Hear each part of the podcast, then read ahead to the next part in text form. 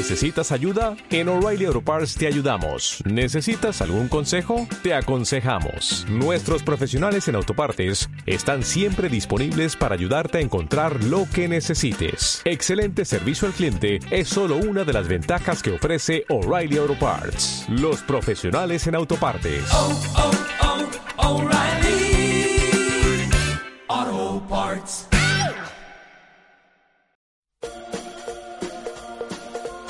¿Te aburres de no encontrar complementos originales? Equilicua.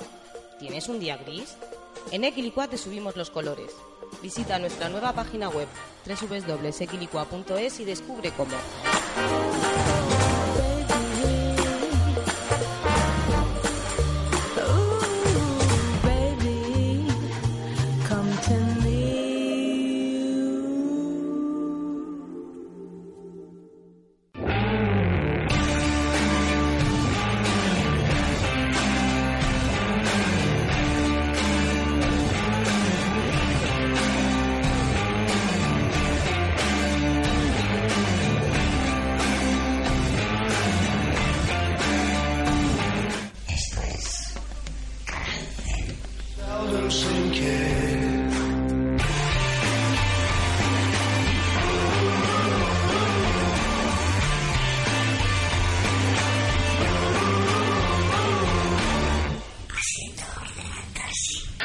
Tardes a todos. En este nuevo programa de Tecnología Cero vamos a iniciar una serie de eh, monográficos dedicados a un campo que es de mucho interés para muchos oyentes, para todos los participantes en este programa y otros invitados que traeremos en próximos programas.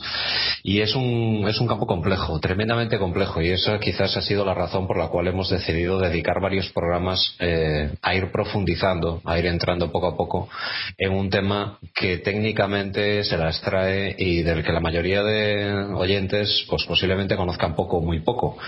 Y una de las misiones de Canal Cero desde luego es eso, tratar temas que no se tratan con de manera habitual y tratar de desarrollarlos de la manera más pedagógica posible. Y en este primer programa, y el eje rector de lo que va a ser estos programas, pues va a tratar sobre tecnología y crimen organizado en esta primera, en esta primera parte. En otros programas iremos viendo de una manera mucho más detallada técnicas, tecnologías concretas, modo de luchar contra ellas, etcétera, etcétera. Y para ello, pues contamos, eh, por un lado, eh, pues con Patricia Vilar, que es una de las colaboradoras habituales, que nos va a conducir y ayudar en todo lo que es la carga jurídica que tiene este, este campo y que es verdaderamente compleja y bueno, y que me consta pues que tiene un buen, un buen conocimiento de, de todo esto. Muy buenas tardes, Patricia. Buenas tardes, Manuel. Gracias por lo del buen conocimiento, pero de verdad que hoy en día tiene que estar uno estudiando seguido, porque como creo que vamos a poner de relieve en el programa, vamos, ya siempre la delincuencia ha ido por delante de la ley, porque siempre la realidad va por delante de la ley, pero vamos, en este caso y con la intervención de las nuevas tecnologías, esto es eh, una, una auténtica carrera. Habla, lo dices bien, desde luego que sí.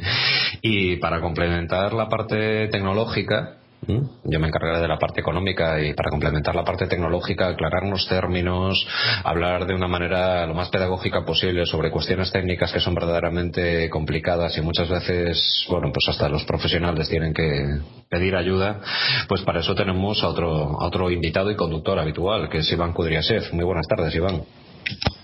Hola, muy buenas tardes. Eh, por lo que en principio has visto, ¿no? En, lo que es las preparaciones previas de, de programa Iván, la cosa se las trae, ¿verdad? La verdad es que es un campo complejo en que hay una gran cantidad de trabajos y de estudios. Supongo que los mejores están reservados para gente más preparada y de los círculos policíacos y de servicios secretos. Pero sin embargo es un campo poco tratado, muy interesante y que vale la pena tener en cuenta porque el crimen organizado mueve muchísimo dinero y por lo y está obligado a actualizarse y a usar toda la tecnología que tiene a su alcance. Pues muy bien, pues vamos, si queréis, a, a empezar con, con este tema. Y la- yo creo que la mejor manera de empezar es desde cero. Pensando siempre en, ese oyente que no tiene pues, ningún conocimiento sobre este campo. Algunas cosas le suenan de haberlas visto en, los medios o en Internet, pero realmente pues normalmente se le escapan muchos términos de este, de este léxico y necesita bueno, pues una pequeña introducción básica que es la mejor manera ¿no? de, empezar con esto. Eh, vamos a empezar, si os parece, distinguiendo una serie de términos que vamos a utilizar en este y en los siguientes programas. Y el primero de ellos es una, una distinción que es fundamental eh, entre términos que la gente suele confundir y además utilizar de manera impropia, incluso los propios periodistas, que son las diferencias que hay entre lo que es la economía sumergida y la economía sucia, entre lo que es el dinero negro y el dinero sucio. Vayamos por partes. La economía sumergida, por definición, es aquella que escapa de lo que es el control de las obligaciones tributarias. Es decir, su falta realmente está en que no paga los impuestos y no declara sus actividades acorde a las leyes que están establecidas en cada país. Los ingresos obtenidos por esa economía sumergida es lo que se conoce a nivel popular como dinero negro. ¿Mm? En este caso, lo que lleva asociado, en general, hasta que se llegan a unas ciertas barreras, es la sanción administrativa una vez se detecta. Y luego, por el otro lado, tenemos lo que es la economía, realmente la economía criminal, economía sucia, que genera a su vez el dinero sucio. El dinero sucio es aquel que tiene como origen un delito. Y su tratamiento penal, y ahí Patricia interrumpe cuando quieras, es radicalmente distinto, ya no tiene un tratamiento administrativo, sino es un tratamiento de un enfoque penal. Cuando hablamos de economía delictiva, hablamos de tráfico de drogas, tráfico de armas, tráfico de seres humanos, delincuencia fiscal, eh, etcétera. Bueno, vamos a ver. Eh, incluso eh, la cuestión es, todavía, si nos vamos eh, de una forma estricta, es incluso un pelín más compleja. O sea, es decir, lo que se considera dinero negro es, como tú muy bien decías, el que, el que no ha cumplido con sus obligaciones fiscales. No podemos perder de vista que el delito fiscal está tipificado en el Código Penal español. O sea, es decir, y en muchos otros, y en muchos, otros derechos. En muchos otros códigos de otras naciones, evidentemente. En el caso español en concreto se tiene que superar un determinado umbral para que el incumplimiento de las obligaciones fiscales pase de ser una infracción administrativa a ser un hecho que tiene relevancia penal y que por tanto puede ser sancionado incluso con penas de prisión. Eh, de todos modos, incluso en ese caso, y esto es un poco una opinión personal, sostienen, bueno, existe un pequeño debate doctrinal al respecto. Incluso algunos autores consideran que aunque se, aunque se rebase ese, ese límite que diferencia la infracción administrativa del, ilícito penal, que nos seguiríamos encontrando ante eh, dinero negro. Porque, em, bien, aunque la, aunque la, infracción fiscal eh, a partir de una determinada cantidad esté tipificado como delito, pues bueno, no, no lo consideran propiamente eh, eh, dinero procedente de un ilícito penal. Este, ojo, eh, este criterio está cambiando y más que va a cambiar eh, por un tema que voy a explicar un, pelín más adelante. Sin embargo, la, disquisición tradicional era que el dinero sucio era el que procedía de no cumplir las obligaciones fiscales y tributarias y sin embargo, perdón, el dinero negro y sin embargo el dinero sucio era el que procedía de lo que se consideraban y lo que, lo que está previsto como delitos que son susceptibles de, persecución eh, penal de forma universal, es decir, lo que tú estabas enumerando. Eh, esos hechos penales que prácticamente todos los países se han de acuerdo en considerarlos sancionables y perseguibles independientemente de que se produzcan dentro o fuera de sus fronteras. Estamos hablando de tráfico de drogas, de tráfico de armas, de tráfico de seres humanos, de prostitución e, y, evidentemente, de eh, terrorismo y ahí derivaríamos a lo que sería el, blanqueo de capitales.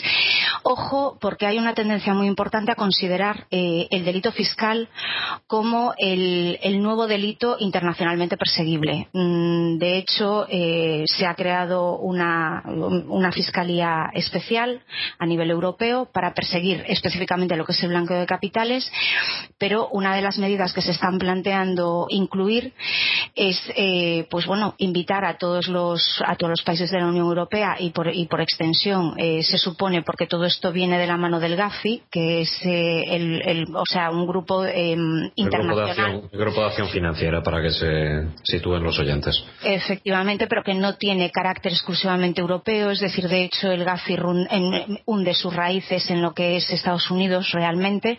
Entonces está planteando que, bueno, que, lo que podríamos decir así, pues los países occidentales y civilizados, y se espera que se extienda también no solo a lo que conocemos habitualmente como Occidente, que tipifiquen como, delito eh, internacionalmente perseguible el delito fiscal, precisamente por una de las razones de las, que vamos a hablar hoy, por la internacionalización y la globalización de la economía, eh, que evidentemente conlleva la internacionalización y la globalización de las redes criminales, y no podemos olvidar que el fin último eh, de este tipo de actividad criminal es la obtención de un beneficio económico.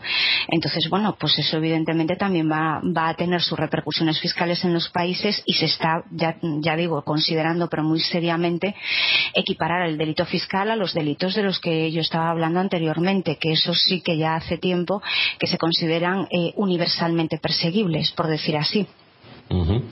Bueno, pues si te parece, vamos a situar en magnitudes de qué estamos hablando. La gente habla de la economía delictiva, ahora vamos a ir ya derivando. Una vez hemos hecho esta distinción entre economía sumergida y economía delictiva que se tiende a entremezclar, eh, y para ello tenemos que ir a la fuente más Mm, solvente en este, en este campo, que es quien tiene los estudios más relevantes, que es la OCDE, que en sus últimas cifras, tanto la OCDE como el FMI, ubican aproximadamente o estiman que lo que es la economía delictiva supone aproximadamente un 5% del PIB mundial. Hay otras fuentes que lo llegan a elevar hasta el 15 el 18%, pero a día de hoy la cifra de consenso es el 5% del PIB mundial.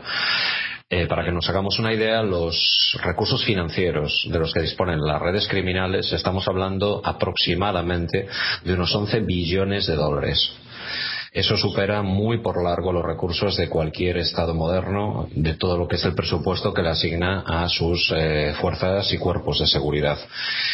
Y eso vamos a tener que tenerlo muy presente a lo largo de todos estos programas, el darse cuenta de que eh, los agentes, ¿no? los distintos agentes que después ya describiremos que luchan contra este tipo de economía tienen un presupuesto y unos medios limitados, mientras que estas redes criminales tienen un presupuesto prácticamente ilimitado. ¿Mm?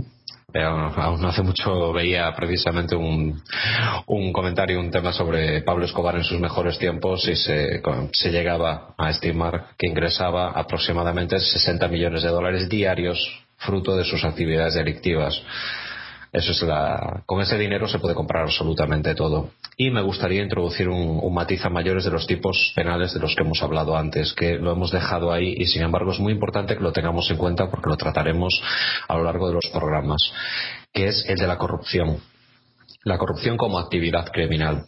Ya iremos viendo cómo funcionan eh, las redes criminales, las grandes redes criminales y la corrupción es una de sus actividades porque es complementaria con las demás. Y como tal la corrupción política tiene un tratamiento muy específico dentro de lo que son estas técnicas de prevención y de lucha contra el crimen organizado porque literalmente pudren lo que es la estructura de un Estado hasta llegar pues al concepto de narcoestado, como podamos ver pues en el caso de Colombia o el caso de México, donde el Estado prácticamente está mm, orillado dentro de un marasmo de, corrupción y donde cualquiera que se ponga a, las redes criminales tiene sus, sus horas contadas.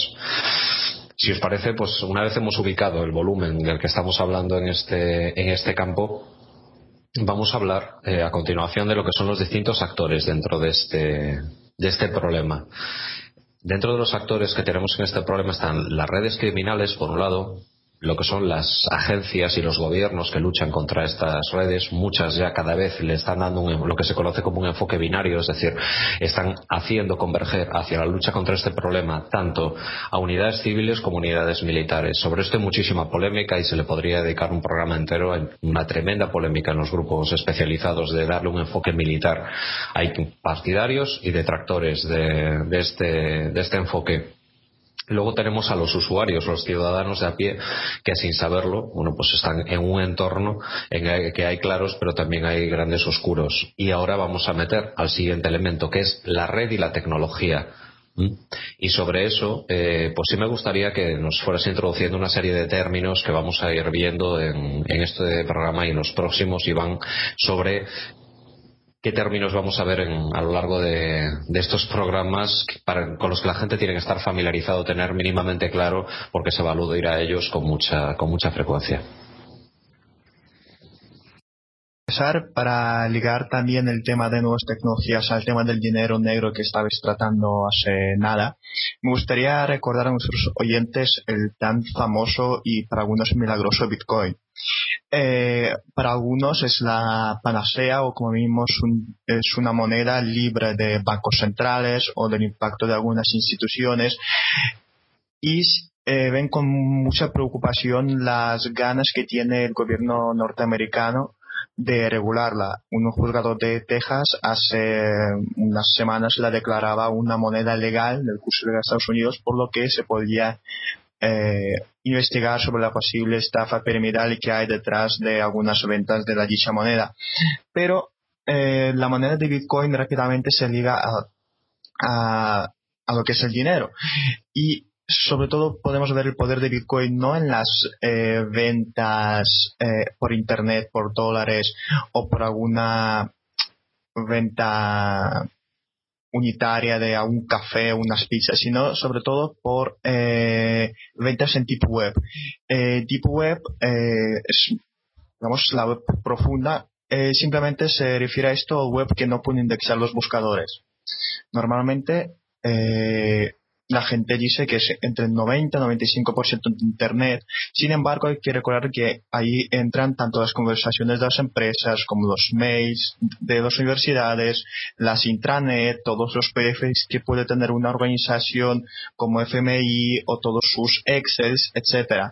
Pero, sin embargo, sí que hay una parte de Internet bastante profunda y que tiene eh, cosas bastante sucias que sobre todo está vinculada al Tor el Tor, la red Tor eh, y el protocolo Onion o el protocolo Cebolla fue un protocolo creado en los finales de los 90, principios de, de los 2000 eh, para, el, para el, ejército de Estados Unidos.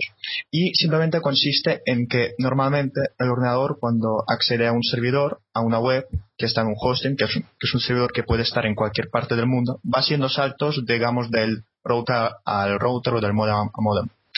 Entonces, eh, digamos que el servidor sabe quién entró y quién fue a visitarla, sabe la IP, por así decirlo, del visitante.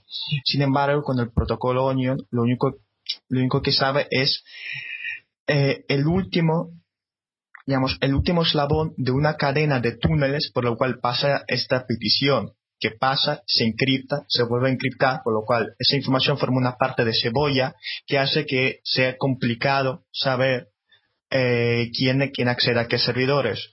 Este protocolo usado eh, tanto para fines benéficos o fines moralmente aceptables, como podría ser la investigación periodística o el activismo político en algunos países dictatoriales, ha tenido un gran impacto en las redes criminales. En esta Deep Web se podría encontrar tanto pornografía infantil como luchas de gladiadores en, en, África, venta de armas, eh, asesinos a sueldo, drogas, armas, etcétera. Y muchas veces todo ello se puede comprar con los Bitcoin, por lo que el Bitcoin se convierte también de una forma en un dinero sucio. Y cabe recordar que la mayor parte del Bitcoin se mina en unas granjas que tienen un gran gasto en electricidad, con unas placas preparadas para ello, y que no todo es tan fácil ni tan bonito como, como, como a veces cuentan sobre, sobre esta moneda. A partir de ahí pasamos hacia otra parte de los negocios turbios que hay en Internet, sobre los cuales la mayoría de oyentes podría haber hablado o oído, que es, podría ser el spam, el phishing o el blackmail, las botnets, etc. Eh, el spam es, es la, una inundación de correo y, de anuncios, a veces de Viagra, a veces de, de drogas o a veces de, de viajes. El phishing es una, es una eh, técnica que se suele usar eh, con, el, con el objetivo de obtener datos eh, del, de alguno de los, de los usuarios. Por ejemplo, se la típica táctica es decir que un príncipe africano eh, te quiere dar un montón de dinero y por lo, por lo, que tienes que entregarle tu nombre, tus datos bancarios y dónde vives, etcétera. A veces todo, todo tiene bastante más elegancia. Dicen que están buscando un profesor para su hijo que está de vacaciones o otras cuestiones. Y por otro lado también están las botnets y los ataques de dos que se volvieron bastante famosas, sobre todo para el público en general, después de todo lo que pasó con Wikileaks, los ataques de Anonymous, etcétera. Pero hay que recordar que los mayores ataques de dos se realizan con, con las botnets. ¿Qué, ¿Qué, es una botnet? Botnet es eh, una red de ordenadores infectados que al orden de un atacante atacan un, ser, un servidor, por lo que colapsan o logran colapsar una buena parte del tráfico que, que genera por lo que no solo podrías atacar al, a PayPal, que cayó durante unos segundos durante los ataques, pero también se podría atacar un sistema de banco mientras se está usando otro tipo de ataque para obtener sus datos, etcétera. Y la verdad es que Internet no es, no es algo bonito, muchas veces también es un campo de batalla, tanto de ideas como también del crimen organizado, las agencias y los servicios secretos. Pues muy bien, pues yo creo que es una introducción más que detallada para poder manejar con fluidez los, los términos que vamos a emplear eh, a continuación. Eh, ¿Algún término más que consideres que deba ser aclarado, Patricia, antes de ir entrando un poco en harina de la estructura de las redes criminales? Eh, bueno, mm, vamos a ver, me estaba haciendo gracia, me estaba riendo cuando estaba comentando Iván, porque si lo del príncipe africano tiene un origen estupendo también, tenemos la versión de la famosa carta nigeriana. O sea, y yo, bueno, el último que, me pareció espectacular, el último que vi, que además me lo, me lo pasó Eduardo Santamaría, que había intervenido con nosotros en el programa de la Jaguala, que curiosamente además eh, este, este amigo trabaja para Hacienda y le llegó a su, a su correo electrónico de Hacienda, que además no engaña, porque el nombre de su, del correo es Asisjuriaci, o sea, Asistencia Jurídica de Hacienda. Y le había llegado una que era buenísima, porque básicamente lo que le decía era que era un teniente o no sé qué de los marines que había de Estados Unidos, que había estado en Irak y entonces había encontrado en una de las residencias de Saddam Hussein una cantidad muy importante de, de oro, pero claro, por una serie de problemas no podía sacarlo del país y bueno, básicamente requería su colaboración para conseguir sacar semejante tesoro de allí y que, claro, ya se encargaría él de utilizarlo para, buenos fines, por supuesto, y que le pagaría la correspondiente comisión en agradecimiento por su colaboración. O sea, bueno, ya el colmo. Que aún estábamos comentando de broma, bueno, este vio la peli esta de George Clooney y, Matt Damon, la de Tres Reyes, y nada, dijo, bueno, pues mira, copio y pego y, adelante. O sea, y se lo mandas a la agencia tributaria mandas a la Agencia Tributaria Española, que eso es lo mejor. Eso es lo mejor. Entonces, pues eh, sí, básicamente coincido con Iván. Lo único que, que sí, eh, que además me parece que lo ha explicado clarísimamente, sobre todo para los que como yo somos unos absolutos ineptos en los temas informáticos. Porque yo tengo que reconocer que el ordenador y yo tenemos una relación bastante poco cordial. Pero, pero bueno, eh, hay, por ejemplo, tanto en el derecho español como en el, como en el derecho extranjero se suele hacer determinadas eh, puntualizaciones, ¿no? porque a veces se utilizan de forma indistinta. Cuando se habla de asociaciones ilícitas o eh, grupos criminales o, grupos que se, que se, dedican a actividad criminal. Y aunque a veces se utilizan de forma indistinta, en realidad no son lo mismo. Es decir, estamos hablando de una asociación ilícita cuando efectivamente se utiliza la, forma jurídica de la asociación. Estamos hablando en ambos casos, evidentemente, de la intervención de una pluralidad de personas, pero en el caso de la asociación ilícita sí que, sí que se constituyen como tal, revisten esa forma jurídica y entonces la ilicitud de esa asociación puede venir determinada o bien porque desde el principio eh, el fin de esa asociación es la comisión de hechos ilícitos o bien porque para la consecución de fines lícitos utilizan armas o instrumentos peligrosos, eh, bueno, o utilizan medios que son constitutivos de delito. Ojo que ya incluso aunque siempre parece que, la ley va por detrás, ya en nuestro Código Penal, en el, en el artículo 570, cuando define las, las, asociaciones ilícitas, alude a que incluso son aquellas que dispongan de medios tecnológicos avanzados de comunicación o de transporte, que por sus características resulten especialmente aptos para facilitar la ejecución de los delitos o la impunidad de los culpables. Es decir, ya está el legislador teniendo en cuenta que, desde luego, la tecnología, lo mismo que tiene unas cosas y unos valores estupendos y maravillosos, tiene su cara B y puede ser utilizado con unos fines que no son los que deberían. En el caso de una organización criminal nos, nos movemos en otro ámbito distinto seguimos estando con una pluralidad de personas, porque si no, no sería una organización criminal, evidentemente, pero en este caso ya como tal no necesariamente tiene que revestir una forma jurídica. Eh, como es el caso de la asociación ilícita. Y se llama organización criminal por una razón muy simple, porque ya la ratio para constituirse y organizarse es la comisión de delitos y evidentemente el logro de la impunidad de los mismos.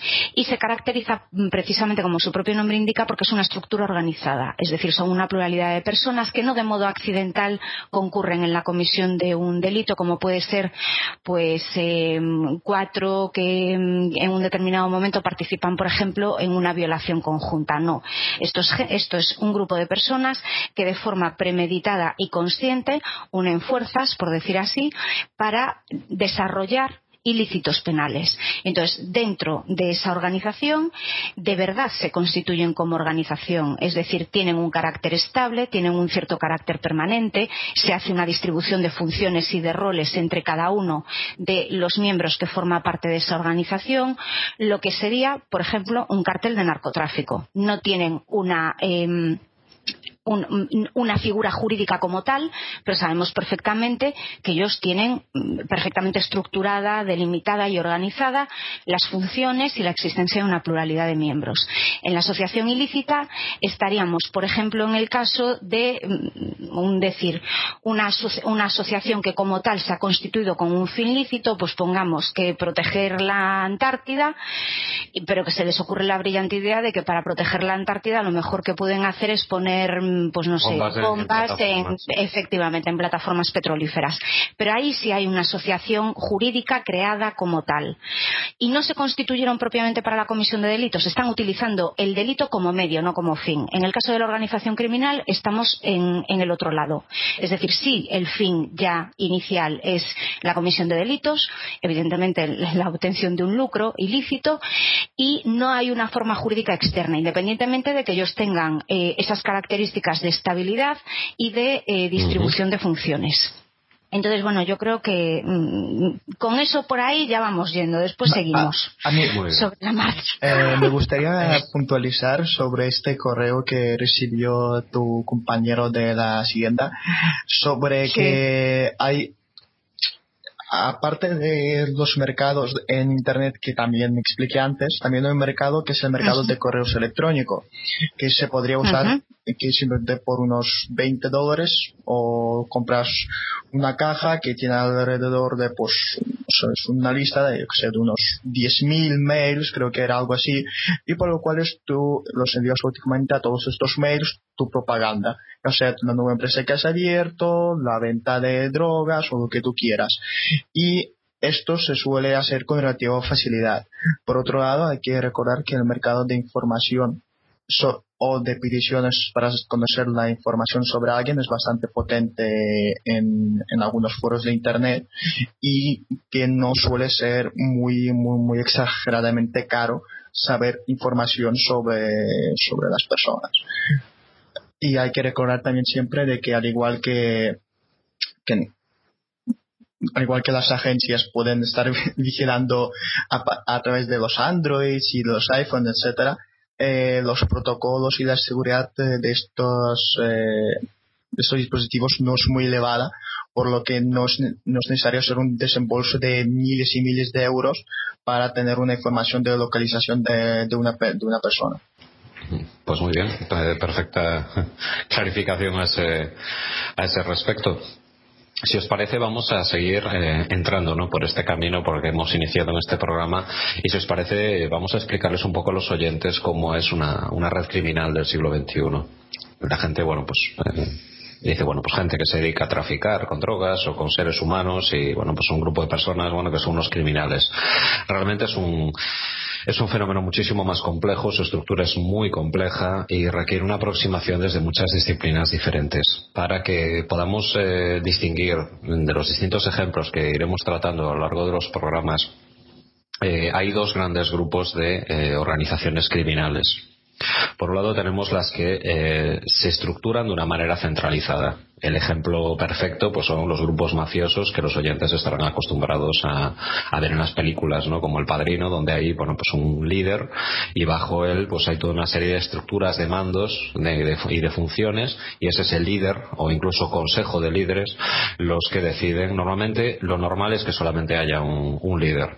Eh, los que van decidiendo las, las distintas vías de negocio, cómo se, cómo se opera y cómo se resuelven los conflictos.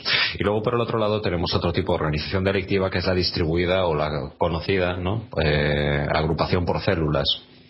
La agrupación por células nace en los años 60 como transposición eh, de la lucha ¿no?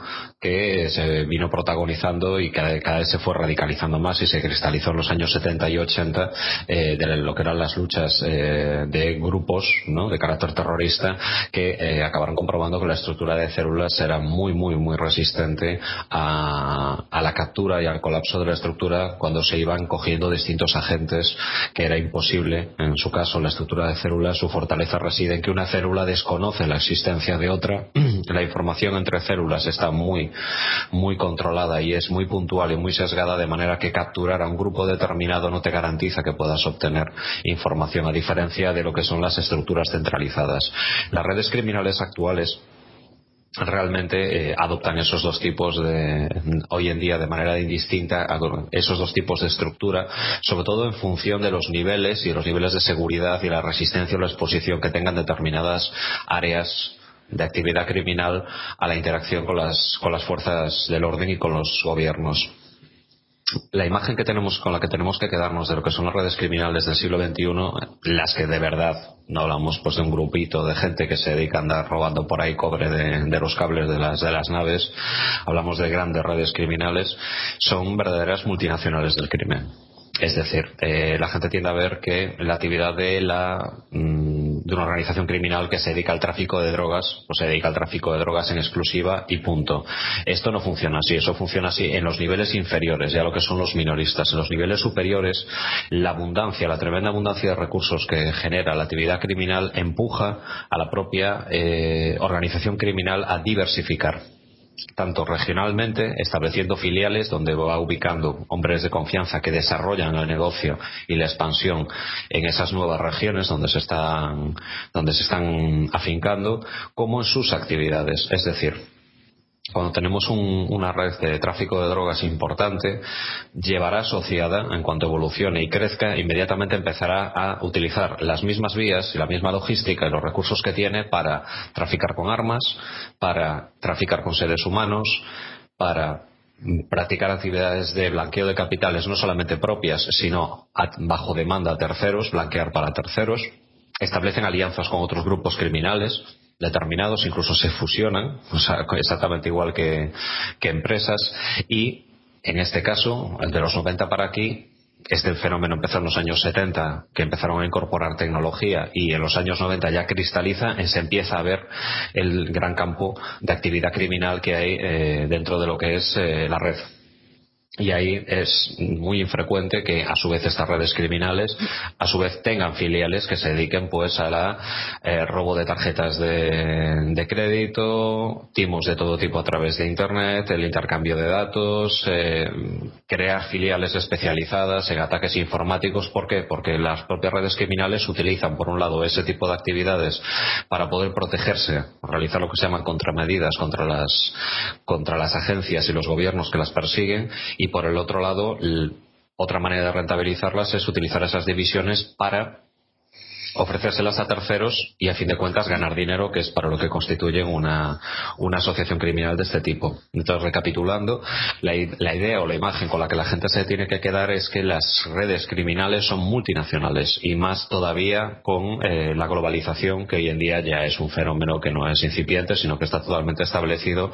La tendencia natural de una red, incluso aunque sea pequeña, es a internacionalizarse, a mover sus capitales, a mover sus recursos en distintos países, a distribuirse en distintas actividades para minimizar riesgos porque una línea de negocio que a lo mejor pues en un momento determinado una actividad delictiva ha sido muy rentable en otro momento pues por luchas con competidores por que un gobierno ha conseguido descubrir tu red y la ha colapsado bueno pues lo que buscan estas redes es sobrevivir y está claro que si distribuyen sus actividades lo más posible esa estructura tendrá más posibilidades de, de sobrevivir no sé si queréis añadir algo a este mm, dibujo a carboncillo que, he realizado de lo que son las redes criminales modernas. Eh, pues mira, sí. y además, os, de paso, voy a aprovechar para formular una serie de cuestiones que se las voy a dirigir a Iván, que además es el experto en la materia. Eh, vamos a ver, para, para eh, preparar este programa me estuve mirando varios de los artículos de Miguel Abel Souto, que es un, bueno, es eh, profesor titular de Derecho Penal aquí en la Universidad de Santiago de Compostela. Tenemos la suerte de tenerlo aquí cerquita y además de conocerlo personalmente. Y es una, es una de las personas que, vamos, que más. Mm, controla a fecha de hoy en el tema de lo que es el blanqueo de capitales. Entonces, eh, leyendo los distintos artículos de él, eh, me encuentro con lo siguiente. Mm, un poco mm, voy a volver a lo que había apuntado Iván antes. Es decir, todos los medios tienen su cara y su cruz. Siempre los, puedes utilizar para lo bueno y para lo malo, como apuntaba él con relación a los drones.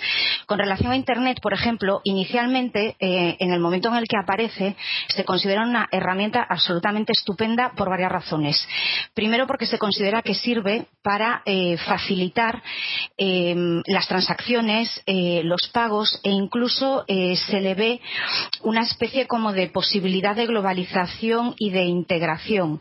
O sea, es decir, se plantea que mm, personas que viven en determinados sitios que a lo mejor no tienen una, una red bancaria importante, que evidentemente realizar cualquier tipo de transacción le va, a le va a conllevar una serie de gastos y una serie de costes muchísimo mayores que los que podemos tener que asumir pues nosotros, por ejemplo, en España, que poco menos que tenemos un, un, una sucursal bancaria y un bar en cada esquina, porque en eso vamos.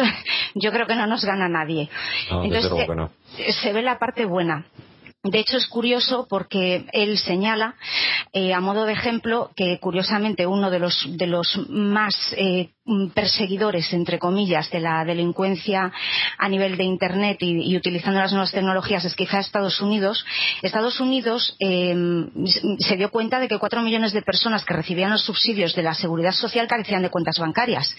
Entonces, eh, la propia administración pensó, bueno, para, reducir dependencia respecto a cheques o cualquier medio de, pago que está documentado y que les obligan a gastar mmm, parte de esos recursos que reciben, 50 o 60 dólares mensuales en el cambio de esos cheques y de esa documentación, pago de facturas, etcétera, y dijeron, bueno, pues vamos a utilizar otro sistema. ¿Y ese sistema cuál fue? Sistema de tarjetas prepago. El sistema de tarjetas prepago se utilizó también en Pakistán en la guerra, precisamente por el desplazamiento de, de la gente y para, para, poder proporcionar asistencia casi inmediata a un montón de gente. 300.000 familias consideran que era más o menos el número que se habían visto obligadas a desplazarse. En Afganistán se paga a la policía mediante teléfonos móviles, con el fin, curioso, no solo de evitar el abandono del puesto de trabajo, porque si no te pagan ellos no iban a seguir currando, sino también para evitar la corrupción y el cohecho, porque evidentemente es mucho más fácil corromper a alguien ofreciéndole dinero cuando esa persona se encuentra en una situación de necesidad que cuando tiene esas necesidades cubiertas. Por otra parte, ellos vieron la parte positiva. Dijeron, bueno, frente al blanqueo, que se estaba utilizando los medios tradicionales, como pueden ser los casinos, eh, la compra de bienes de especial valor, pero que es difícil a veces eh, fijarlo, como puede ser coche, coches de alta gama, obras de arte, etcétera, que yo siempre puedo decir que valen menos o más de lo que efectivamente me han pagado y que eso me sirve para blanquear dinero. Y a nivel más de pie de calle, lo que, es, lo que ha pasado con la especulación inmobiliaria. Yo escrituro por menos dinero, pero eh, te pago más. O a la inversa, escrituro por más dinero, te pago menos y a mí me permite lavar dinero y meter ese dinero en el sistema financiero. Porque no olvidemos que lo que persigue el blanqueo no es ni más ni menos que romper el nexo de unión entre el origen ilícito de esos beneficios y los propios beneficios para poder meterlos en lo que es el circuito normal financiero de todos los países y, el mundial, vamos. La conocida como apariencia de legalidad. Efectivamente. Entonces ellos dicen, bueno, pues perfecto, porque mm, nos evitamos todo este tipo de tonterías, porque además yo voy a tener una serie de datos, eh, como son, por ejemplo, las IPs eh, de los ordenadores que se pueden utilizar para esto, o los datos que se guardan de las tarjetas prepago que yo suministro a estas personas, y después, por otra parte, esta gente cuando vaya a sacar el dinero, por ejemplo, con una tarjeta prepago de un cajero, los cajeros automáticos, por regla general, pues van a tener una serie de, cámaras o de medios de vigilancia que me van a permitir identificar a esa persona. Esa es la cara A, por decir así. Claro, ¿qué es lo que ocurre? Que en un determinado momento se encuentra en la cara B. Y la cara B es, vale, me parece perfecto, pero resulta que como ahora eh, tenemos acceso gratuito en un montón de sitios a las redes de Internet, eh, la wifi gratuita, los cibercafés, etcétera, y lo que decíamos antes, siempre los hechos van por delante de la legalidad. Entonces, ahí te lanzo a ti la pelota, Iván, nos encontramos con que a veces las identificaciones de la IP resulta que no me sirven. Resulta que si estoy en un cibercafé, pues a lo mejor ya no soy tan fácil de localizar. Resulta que si tenemos correos electrónicos anónimos, a lo mejor no los puedo localizar. Y eh, la parte fundamental en la que mm, yo quería hacer más hincapié respecto a lo que tú comentabas, Manolo. O sea, las organizaciones criminales se han internacionalizado. ¿Qué es lo que quiere decir esto? El origen del blanqueo, que era lo que yo decía, no, no nos olvidemos, es desvincular el origen ilícito del, dinero del dinero mismo para darle apariencia de legalidad y poderlo meter en los canales normales de circulación. ¿Qué es lo que se está haciendo? Pues muy sencillo. Yo, si la actividad ilícita la desarrollo, pongamos en Singapur, el blanqueo lo voy a desarrollar en Estados Unidos, porque pongo, por una parte, barreras geográficas, por otra parte, barreras tecnológicas, que eso es lo que quiero yo que nos explique Iván. Y después, por otra parte, pongo barreras jurídicas, porque como aún se está en el camino, pero ojo, a fecha de hoy aún no existe un derecho penal propiamente internacional y siguen existiendo las jurisdicciones y las competencias de cada uno de los países, entonces nos vamos a encontrar con problemas de ¿dónde se cometió el delito? ¿Eres competente tú? No, soy competente yo. Ah, pero es que es nacional tuyo. Ah, pero es que el delito se cometió en mi territorio. Entonces, ¿quién conoce? Bueno, pásame las pruebas. Bueno, pues casi que no te las quiero pasar. Bueno, es que tu policía trabaja de esta forma. Ah, pero es que la mía trabaja de esta otra es que mm, en mi código penal esto se sanciona de esta manera, ah, pero es que en el mío se sanciona de la otra. Entonces, uno de los fines fundamentales en los que se está, trabajando hoy en día es en el establecimiento de un espacio penal común para todo esto. Y, de hecho, todas estas cuestiones, pese a que nos, parecen y son muy novedosas, eh, el GAFI las está teniendo en su punto de mira. Y, de hecho, ya se hace referencia a muchos de los puntos que yo he mencionado en todas las recomendaciones que ha ido emitiendo el GAFI hasta hoy. Entonces, a ver, Iván, explícanos ahora cómo va lo de las IPs y todo esto, que yo ahí es donde me pierdo. vale, muy bien. Eh, vamos a ver. Eh, sobre la IP. La IP no es más que nada, eh, bueno, aparte de IP también está MAC, que es otra cuestión. IP más que nada es, digamos, para explicarlo de, una forma sencilla, porque también está la IP dinámica, está la IP estática, eh, digamos que el, vamos a primero de todo imaginarnos un servidor. ¿sí? Un servidor no es más que un ordenador que suele ser algo más potente y ya que tiene algo más de memoria, tiene un buen procesador y tiene un acceso a Internet bastante mejor que suele tener ser un ordenador normal. Pues este, pues este ordenador tiene su IP estática porque yo quiero saber siempre a qué ordenador me voy a conectar. Porque si yo me conecto, por ejemplo, a el país, pues yo quiero, este, el país se convierte en una dirección IP, que siempre tiene que ser estática. Por otro lado, la mayoría de ordenadores pues usa la IP dinámica que ahora hemos pasado a la IPv6, digamos que siempre tienen más numeritos que la de IPv4, ya que con los móviles hay muchos más eh, dispositivos que tienen que conectarse a Internet.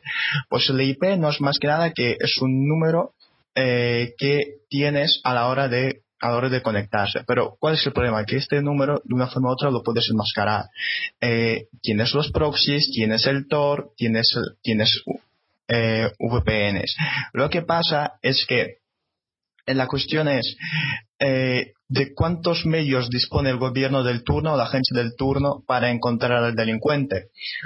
porque si hace falta, se puede entrar en el cibercafé, pedir el registro de todas las entradas, pedir todas las cámaras, ya está. Sí.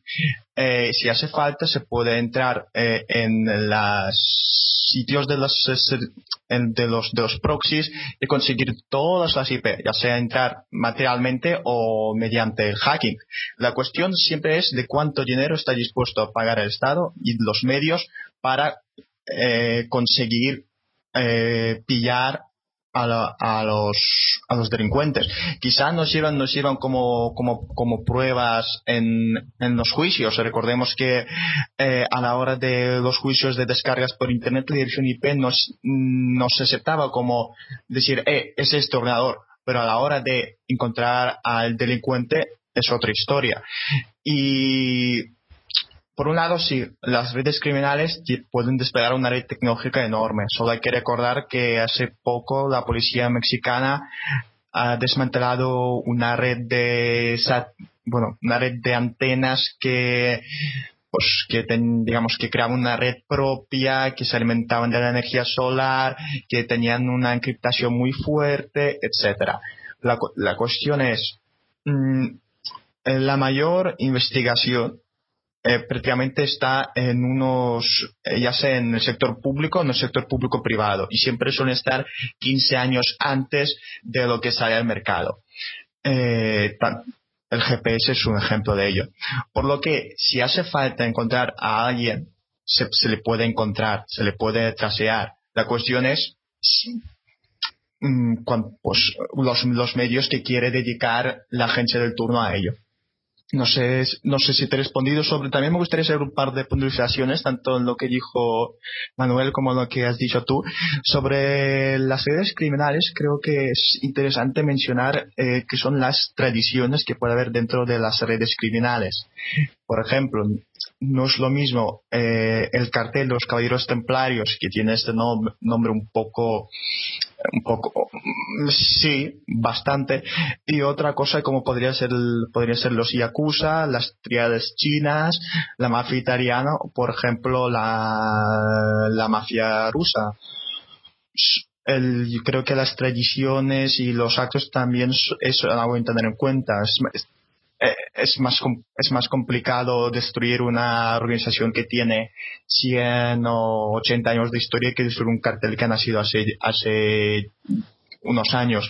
Y sobre el campo jurídico sí que es importante tener en cuenta que al igual que con la, con la globalización los delitos pueden pasar a la vez en varios territorios. El ejemplo fácil, eh, este mail que recibió este hombre de la hacienda. Este mail habría sido enviado desde algún país, quizá desde Rusia, quizá desde Ucrania o desde, o desde Estados Unidos. Y a nadie le importaba a qué correo le iban a enviar. Podría haber mandado perfectamente a, FBI, a DEA o, a quien sea, o a Obama. Esto en ese momento no les importaba en absoluto. Por lo que, mm, bueno, hay que tener en cuenta eh, la necesaria colaboración y la homogenización de los procedimientos policiales y de las, eh, de las leyes, sobre todo en, por ejemplo, en los espacios europeos, en espacios asiáticos, espacios americanos, ya que si, de aquí 50 años tenemos seis legislaciones, serán mucho más fáciles de homogenizar y tener una legislación mundial que busque eh, luchar contra el crimen organizado, que es completamente internacional, en que ellos pactan entre sí y el día siguiente se matan porque todo es dinero y es mucho más fácil que estar eh, negociando sobre esta ley tal, esta ley es diferente, eh, que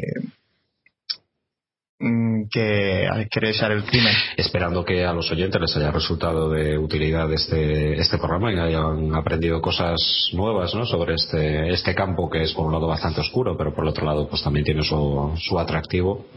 Nos despedimos hasta la próxima semana. Muchas gracias Patricia por participar en este programa. Gracias a vosotros. Y muchas gracias, Iván, por, por participar en el programa y, como bien has dicho, la próxima semana más y mejor. Nos vemos. Eh, también gracias a los dos. Siempre es un placer oíros. Esperamos vuestras preguntas tanto en el foro de burbuja.info como en Foro Coches, al igual que en Facebook y Twitter. Un placer y buenas noches. Y bueno, me despido también yo de los, de los oyentes, emplazándolos pues para los próximos programas. Muy buenas noches a todos.